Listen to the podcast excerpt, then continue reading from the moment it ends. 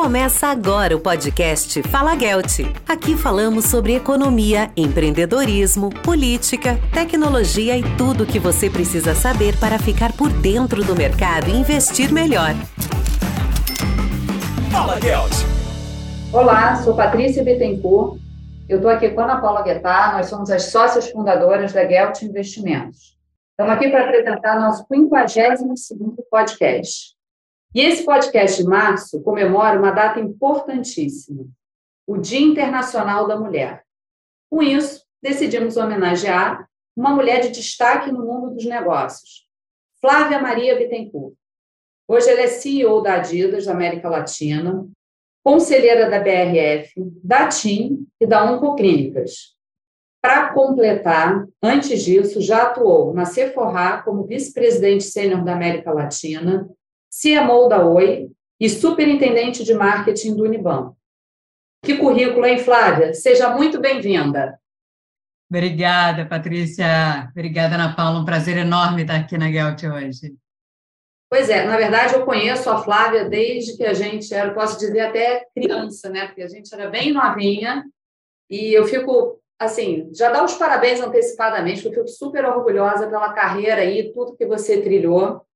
E aí, bom, eu contei aqui o currículo da Flávia, né? Aquele currículo que a gente pega no LinkedIn. Mas o que a gente quer saber é assim: fala da Flávia dentro e fora do trabalho, um pouco da sua carreira, vida profissional. Vamos lá. Bom, eu estudei engenharia química, sou carioca, né? Então, estudei engenharia química aí na Federal do Rio de Janeiro e fazia estágio na Shell. Casei muito cedo, casei com 22 anos e logo na sequência eu descobri que eu estava grávida. E aquilo mudou a minha vida. Né? Eu falei, pronto, nunca mais vou ter uma carreira, nunca mais vou conseguir um emprego. Eu não tinha me informado ainda, quer dizer, começando mesmo, querendo entrar no mercado profissional, e fiquei grávida, era uma gravidez de risco. Ah, então, os primeiros três meses eu passei de cama, literalmente. E aí que eu comecei a estudar livros sobre o Kotler, comecei a estudar tudo, né? Não tinha internet, não tinha televisão na cabo, não tinha vários canais, não tinha Netflix naquela época. Então eu comecei a ler tudo que eu encontrava, li o Kotler e me apaixonei pelos quatro P's, né? Aquela história de produto, preço, distribuição, comunicação. falei, caraca, isso é muito legal, é isso que eu quero fazer.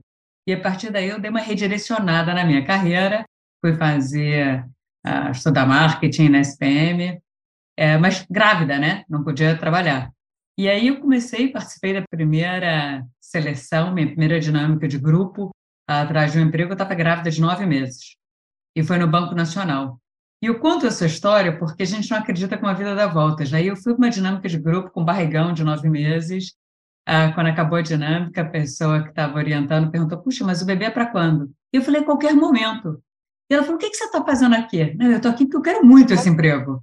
Eu estou formada e estou na cama uh, esse tempo todo, só estudando, louca para entrar no mercado de trabalho. Então, se você me der chance de continuar, se gostou de mim, deixa eu continuar mesmo grávida aqui de nove meses.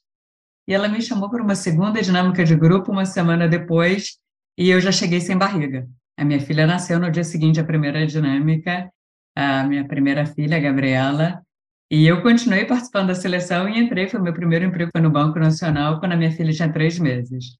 É só para contar um pouco de como a vida mudou uh, do que eu tinha planejado para mim. Quando eu fiz engenharia, eu achava que eu ia ser engenheiro, achava que ia trabalhar em fábrica, e o destino acabou levando numa outra direção. E a partir daí, aquelas dúvidas que as mulheres têm: será que eu tenho filhos? Será que eu vou atrás da carreira? Uh, eu não tive nem opção de fazer essa escolha, já tive filhos, então já tinha uma, fiz o segundo. Então, quando eu tinha 25 anos, eu já tinha dois filhos. É, e por aí foi. Então, fiquei oito anos no mercado financeiro. Chegou uma hora que eu, todos os redantes que me ligavam eram para trabalhar no mercado financeiro. E eu tinha entrado no mercado financeiro, por acaso, eu tinha entrado por causa daquela gravidez, por causa daquela dinâmica de grupo. Já tinha trabalhado em seguro, já tinha trabalhado em cartão de crédito, em banco, corporate, uh, pessoa física. Achei que eu queria fazer alguma coisa diferente, queria aprender um novo negócio. Fui trabalhar em telecom, fui fazer o startup da Oi Acabei ficando 10 anos na Oi, saí, eu tinha todas as áreas de marketing, de negócio reportando para mim.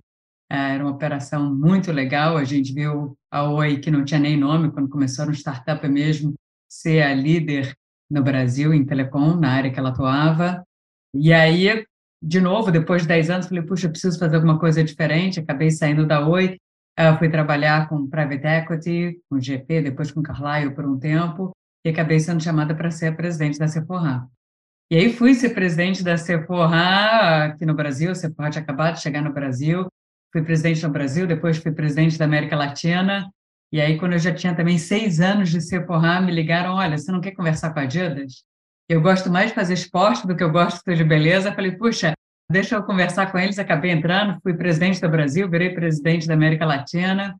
E nesse meio tempo eu tive quatro filhos, eu resolvi entrar em conselho, porque eu achei que eu tinha que me preparar para a hora que eu quisesse diminuir um pouco o ritmo. Ah, então, hoje eu sou conselheira em três empresas e assim as coisas foram indo. É, isso quebra muito o estigma também, né, da mulher. Você vê, você foi numa entrevista grávida, teve filho no dia seguinte, nem por isso deixou de ser contratada e de fazer a tua carreira, e a tua carreira continuou voando mesmo, você tendo três filhos depois disso, quer dizer, já quebra esse tabu de que ter filhos pode atrapalhar aí o processo profissional das mulheres, né? Com certeza. Mas não foi simples não, Patrícia. Eu, te, eu conto uma história que eu sempre gosto de contar também, que é o seguinte, um dia, quando eu fui promovida para superintendente no Unibanco, é, liguei para minha mãe para contar. E a minha mãe era aquela pessoa que sempre deu força, né? Eu sou filha única, super próxima da minha mãe, e ela sempre dizia desde pequenininha, filha, você tem que ter um trabalho, você tem que ter sua independência financeira. É, e aí eu liguei, mãe, olha que bacana, eu fui promovida para uma posição grande agora, né? eu vou ser superintendente de marketing aqui no cartão, era cartão Unibanco. E aí minha mãe falou, para que isso, minha filha? Eu falei, como assim, para que isso, minha filha? E ela falou: sempre falei para você ter um trabalho, não para você ter uma carreira. Você não pode ter uma carreira, uma carreira é para o seu marido. Quem é que vai cuidar dos seus filhos?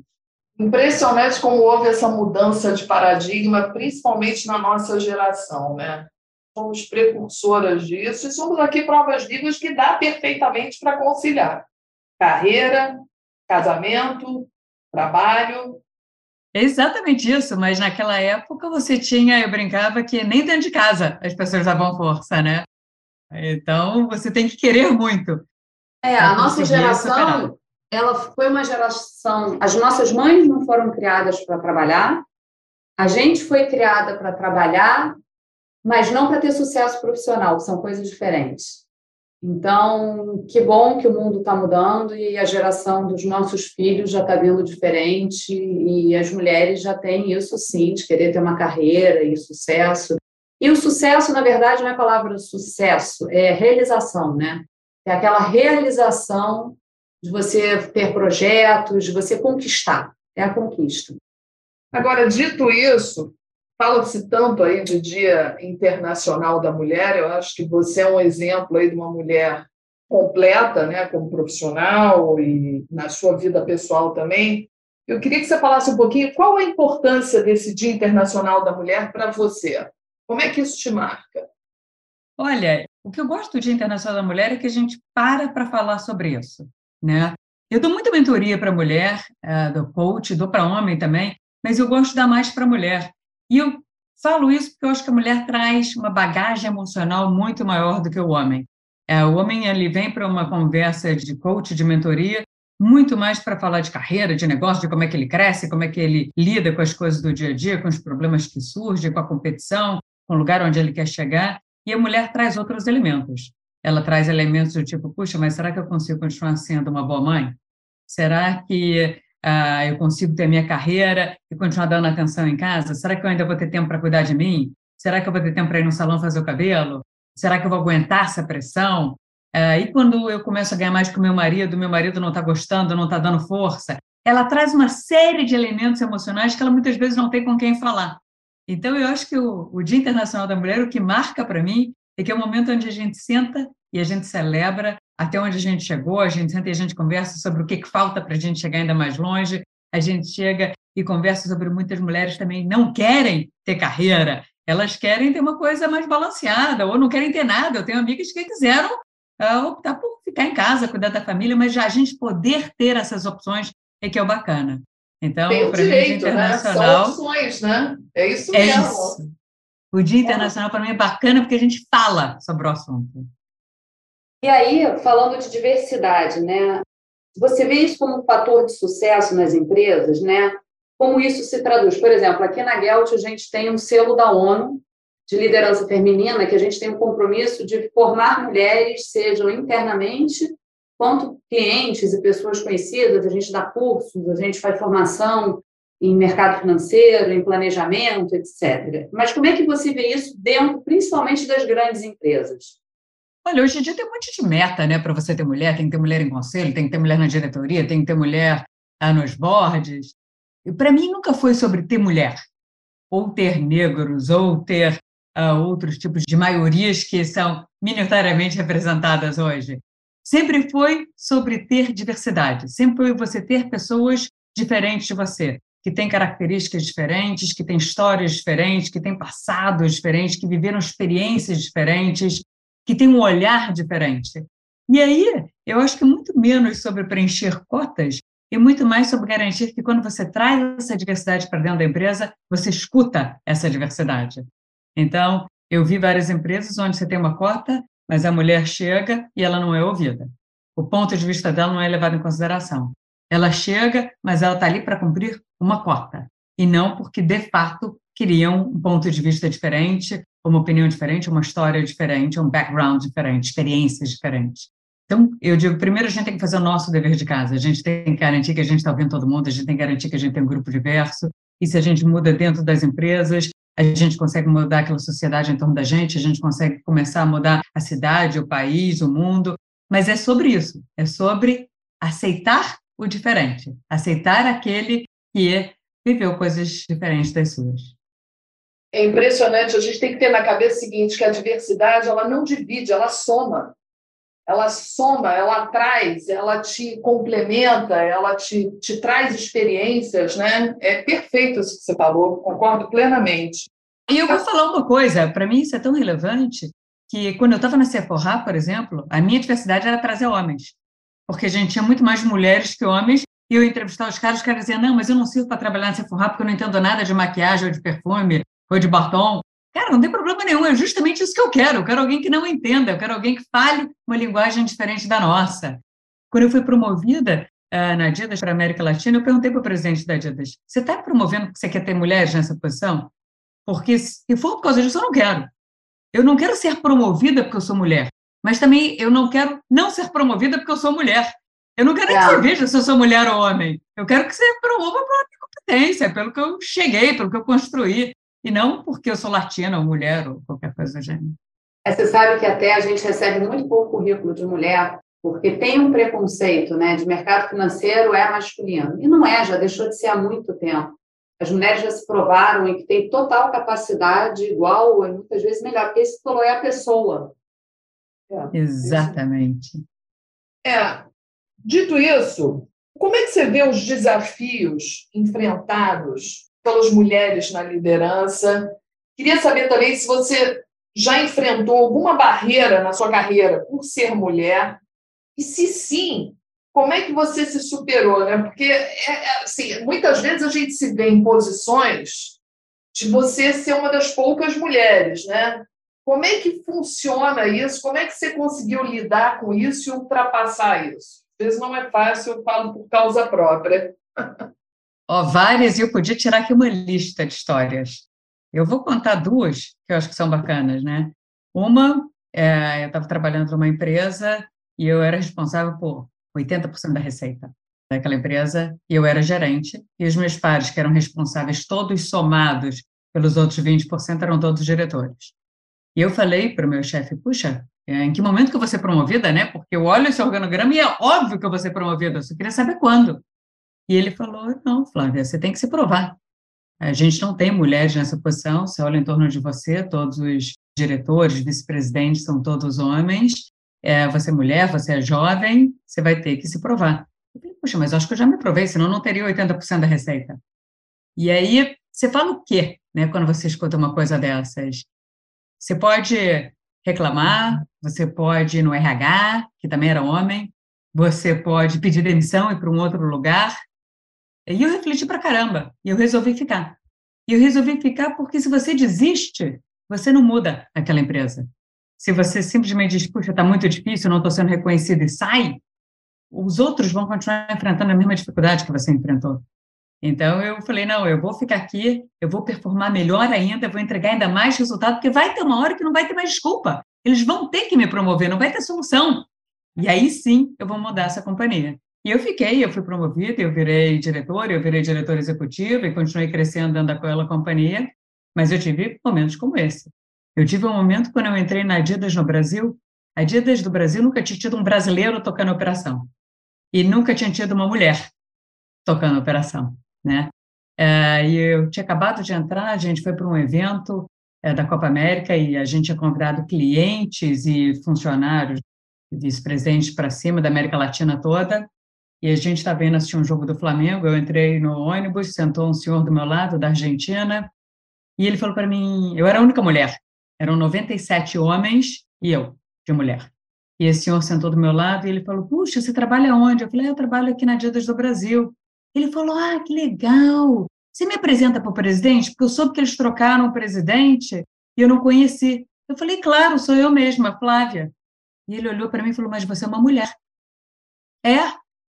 E ele falou: Puxa, mas você já estava na Adidas há muitos anos? Eu falei: Não, eu acabei de vir da Cepo Rádio, beleza. E aí ficou aquele silêncio. Puxa, mas você deve ser muito boa, né, para eles terem te contratado. Você ouve essas coisas assim no dia a dia, e é isso, você pode ficar chateado, você pode dizer, cara, eu vou fazer e vou provar que dá. É, e você acha que tem alguma característica, é, assim, num cargo de liderança, você acha que tem alguma característica feminina que diferencia ou é a pessoa? Ah, eu acho que a mulher é mais atenta a pessoas, em geral. Ela é mais atenta a emoções, ela é mais atenta ao outro, ela é mais inclusiva que o homem ela tem um, um olhar mais abrangente. Então, eu acho que tem algumas características, sim, das mulheres. Mas eu não gosto muito de rotular, não. Porque teve um tempo, por exemplo, que para você ser promovida na carreira, embora você fosse mulher, você tinha que não parecer mulher, né? Aquelas épocas no mercado financeiro onde a gente tinha que usar aqueles ternos e aqueles ternos com ombreiras. Uh, eu tive uma amiga que ela foi promovida CEO e ela foi tirar fotos na nova posição e o fotógrafo falou: você pode prender o cabelo, você tem um cabelo muito grande, está muito feminino nessa foto. Então, assim, é, eu tenho mulheres, quando eu vou da mentoria, elas perguntam: puxa, mas eu recebo muito feedback de que eu tenho que ser mais dura, que eu tenho que ser mais brava, que eu tenho que exercer mais o meu ponto de vista. Você acha que eu preciso deixar de ser quem eu sou? E meu ponto é justamente o contrário. Não, eu quero que você seja diferente, eu quero que você seja exatamente quem você é. Você não precisa se moldar a uma posição, você não precisa se moldar a um cargo, você não precisa se moldar a uma empresa, porque se você tiver que se moldar muito, não vale a pena. Então, essa empresa, esse cargo, esse lugar não é para você. Então, é de novo, quando a gente fala sobre ser quem você é, trazer as características que você tem inerentes a quem você é. Total. Imagina se as pessoas tivessem que se adaptar né, a uma posição, você não teria essa diversidade, você não teria essa troca, você não teria essas novas ideias. É isso mesmo. Ana Paula, eu vou te contar uma história. Uma vez eu estava recebendo um feedback e eu já era uma diretorzona, assim, nessa empresa. Eu recebi um feedback do meu chefe, que é um cara sensacional, amigo meu até hoje. Ele estava me dando um feedback genuíno, mas naquela genuína de performance. Então, ele estava falando sobre a minha performance, que era maravilhosa, espetáculo, ótimo, e o que, que eu posso fazer melhor. E ele falou: você pode sorrir menos. Eu falei: oi? Ele falou: não, você sorri muito. A gente fala alguma coisa, você sorri, as pessoas não vão te levar a sério assim. Mas, Flávia, eu não estou falando para você mudar sua personalidade. Eu só estou querendo te dizer que você pode ser quem você é fora da empresa. Aqui na empresa você tem que passar um, uma cara mais sóbria, mais séria, para que te levem a sério. Então, quando você passa na catraca de manhã, você tem que assumir essa outra personalidade. Eu fui para casa, pensei um, dois dias, no terceiro dia eu voltei pedir demissão. E ele falou: Você está louca? Por que você está pedindo demissão? E eu falei: Eu estou pedindo porque não posso ficar oito horas, dez horas, doze horas aqui sendo quem eu não sou. Ou eu posso ser eu mesma, eu posso sorrir, vocês vão achar ótimo assim, ou eu não quero trabalhar aqui. E aí, obviamente, ele falou que eu podia sorrir à vontade, que estava ótimo do jeito que eu era, que era bem importante que eu fosse eu mesma, mas eu tive que ter uma conversa assim. E saiu? Saiu da empresa ou... Muitos anos depois, fiquei ainda por muito ah, tempo, mas fiquei bem. sendo autêntica com quem eu é era. É isso. Ainda bem que você mostrou a realidade para ele ah, e o legal é né? que... Não gostou, tchau. O Ana, mas o legal é que ele falou isso para o meu bem, era realmente é. genuíno, é. ele achava que era importante aquilo. E eu falei, cara, mas não é importante para mim, sorry. E você vê o quanto a gente tem que ser genuíno mesmo, não perder a personalidade, o quanto isso faz construir. Tanto é que você continuou, né? Eu queria saber o que você atribui o teu sucesso corporativo e, ao mesmo tempo, assim, o que você tem na cabeça da sua conquista mais significativa até agora? É, eu sou apaixonada pelo que eu faço. E isso faz muita diferença. Eu venho trabalhar feliz, eu nunca vim trabalhar por causa do cargo, por causa do salário, por causa do bônus. Eu nunca vim trabalhar porque eu queria ser presidente de nada. Eu trabalho pelo legado. Eu trabalho pela diferença que eu vou deixar naquela empresa depois que eu sair. Eu trabalho pela diferença que eu vou deixar naquele time, naquelas pessoas, pelo quanto elas vão se desenvolver e eu vou deixar pessoas mais fortes, mais preparadas quando eu sair. Eu trabalho pela mudança que eu posso deixar. Nunca foi pelo salário, pela grana. Gosto de tudo isso, é claro, mas nunca foi isso que me moveu. Eu sou apaixonada por fazer o que eu faço. Eu sou apaixonada por segunda-feira. Então, eu acho que isso fez muita diferença na minha vida, na minha carreira. Sabe que a gente fez um podcast que a Ana Paula falou exatamente isso, que foi eu amo segunda-feira, pode me chamar de louca, porque a gente ama o que faz. Então é um prazer que bom que eu vou trabalhar. Não é aquela coisa, ai meu Deus, mais uma semana pela frente. Né? Eu meio feliz. Eu fiz uma cirurgia quarta-feira, estou cheia de ponto aqui. E hoje eu me arrumei para vir trabalhar. O povo na minha casa ficou me olhando, a senhora está louca? Eu falei, não, eu estou feliz. Fui. E mas por causa disso, muitas vezes a gente tem que dar explicação, né? Eu tinha que dar explicação quando eu queria voltar da licença maternidade mais cedo, quando durante a licença eu queria ir numa reunião, e ele dizia: não, você tem que ficar focada no bebê. Gente, já estou focada no bebê, eu preciso de um tempo não focada no bebê.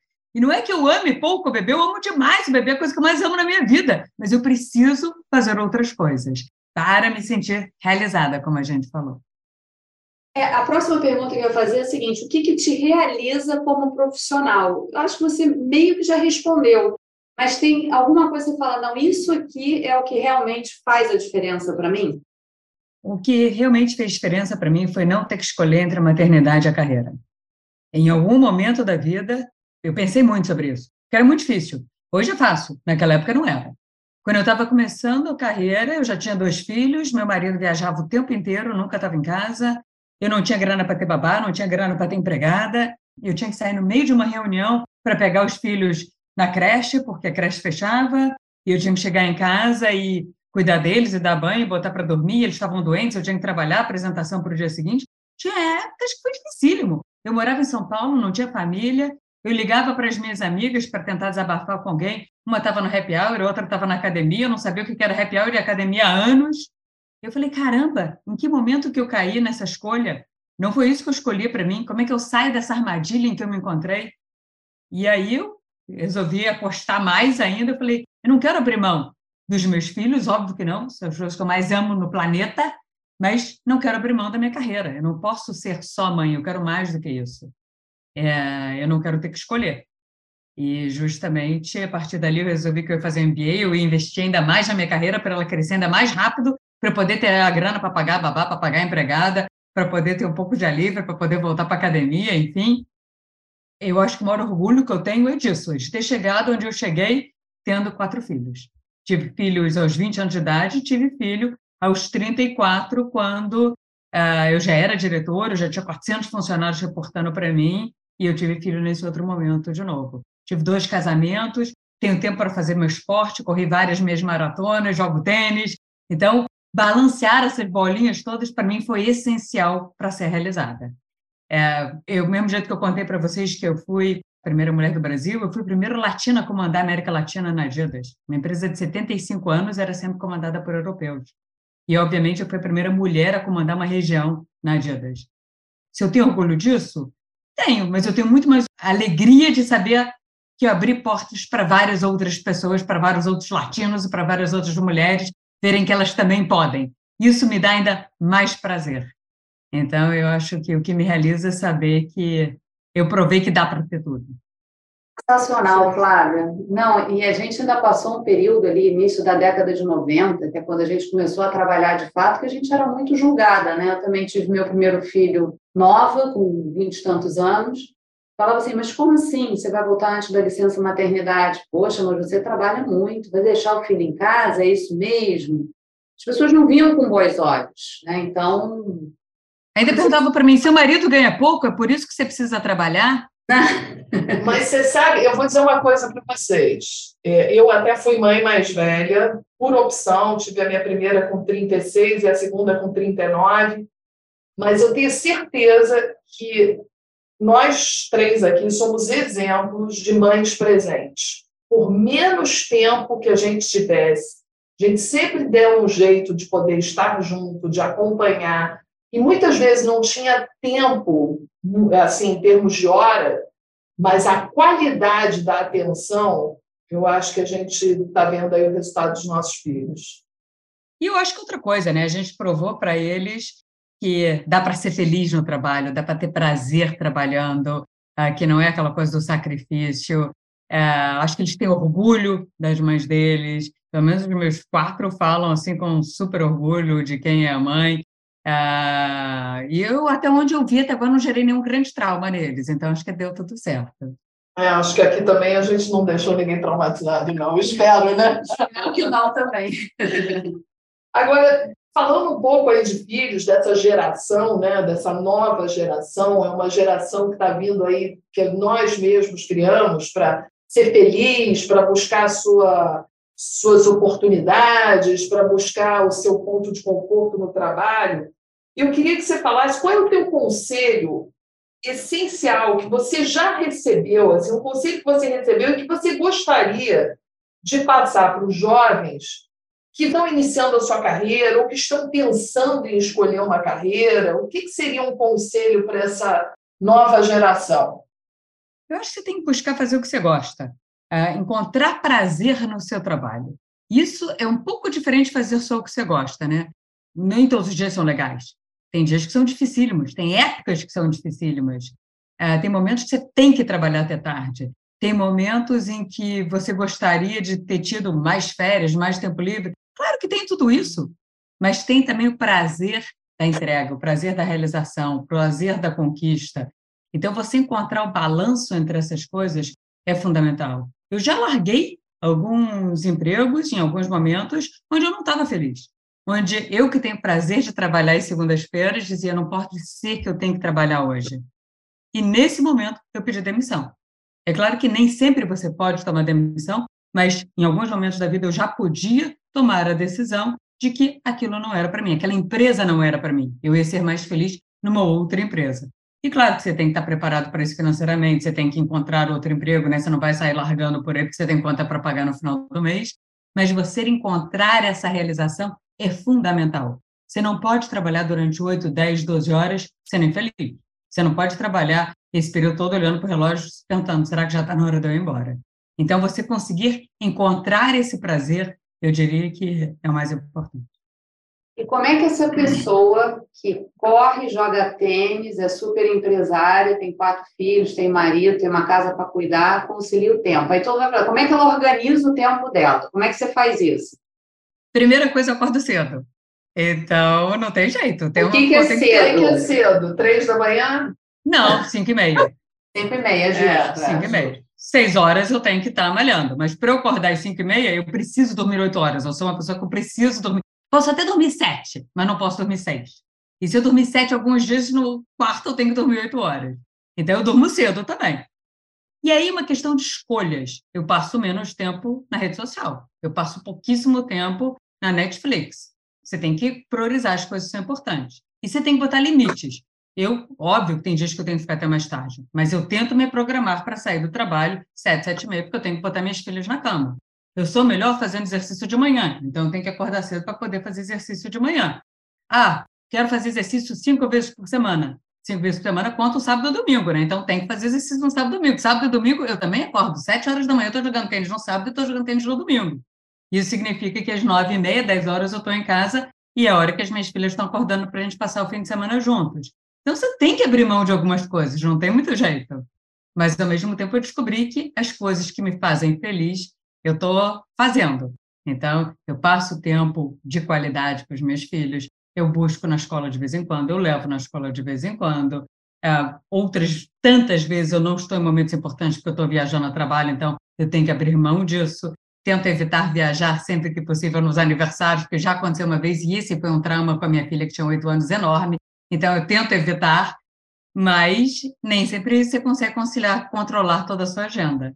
É, mas eu tento, eu tento botar limites e eu tento priorizar as coisas que são mais importantes para mim.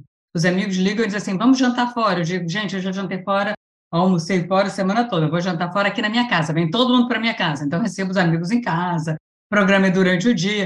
Vamos jantar fora, vamos. Aqui começa às 5 horas da tarde, tá? Começa no happy hour, porque 8 horas da noite já terminou, porque amanhã eu tenho tênis.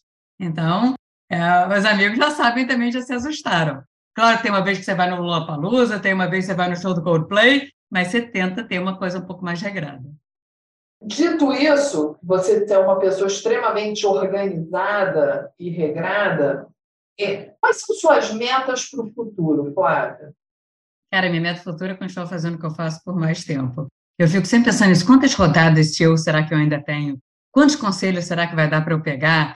É, eu tenho prazer no fazer o que eu faço. As pessoas perguntam, puxa, mas como é que você dá conta? Você tem três conselhos e tenha ditos, eu dou conta porque para mim é prazer. Aquela hora que o pessoal vai para a Netflix, eu vou ler a reunião do conselho.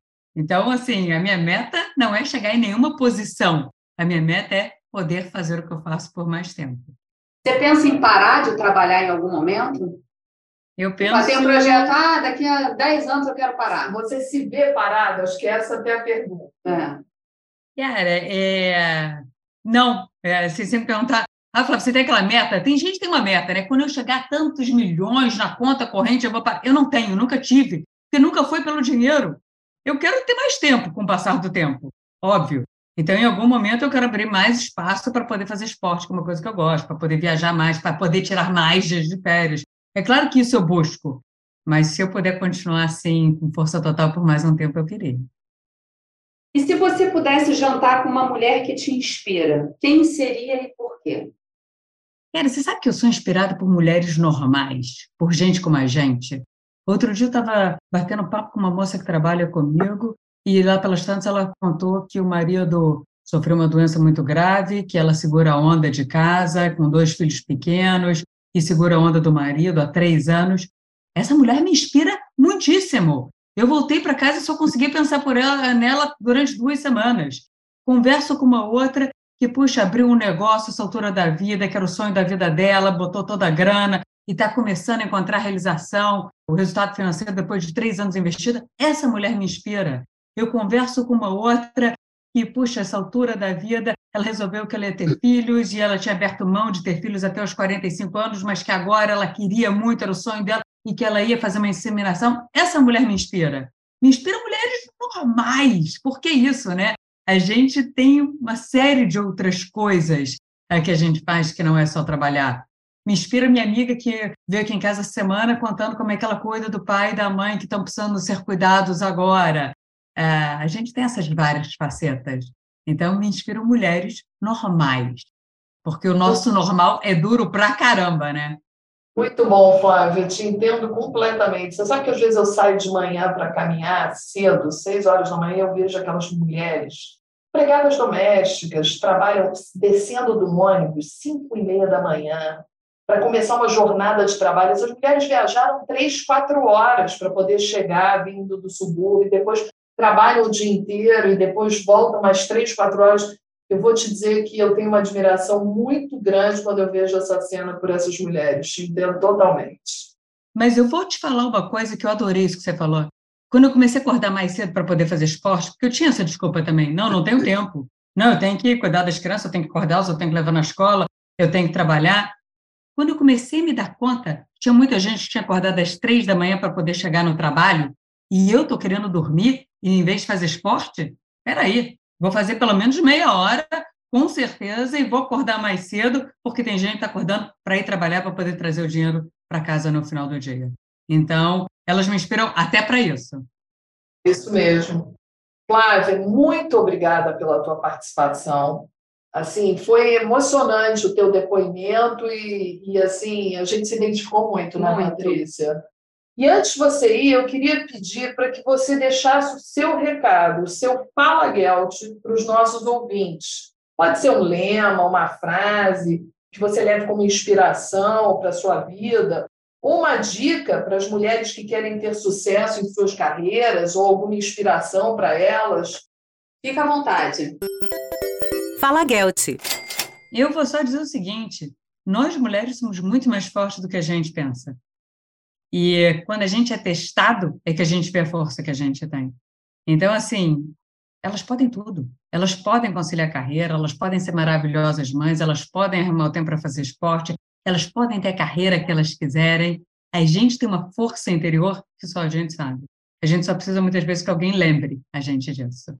E nunca é tarde para a gente lembrar essas mulheres que dá para ir mais longe. Obrigada, Flávia. Incrível. Muito bom podcast. Muito obrigada pela sua participação. E, assim, ainda mais sucesso. O que, que a gente pode desejar para uma pessoa que já conquistou tanto, né? Que você continue, na verdade, conquistando aquilo que você deseja, seja lá o que for. E tem toda nossa, a nossa admiração aí pelo seu trabalho e pelo teu depoimento. Realmente impressionante. Eu só vou dizer o seguinte, Ana Paula e Patrícia, vocês me inspiram também, tá? O que vocês conquistaram é um motivo de muito orgulho e muita comemoração. Obrigada. Obrigada. Obrigada, gente. Fala, Gelt. E esse foi mais um Fala Gelt. Agradecemos a sua audiência. Acesse o site geltinvestimentos.com.br para conhecer os nossos serviços e siga as nossas redes sociais, arroba Gelt Investimentos para ficar por dentro de tudo o que acontece no mercado e no mundo. Até o próximo episódio!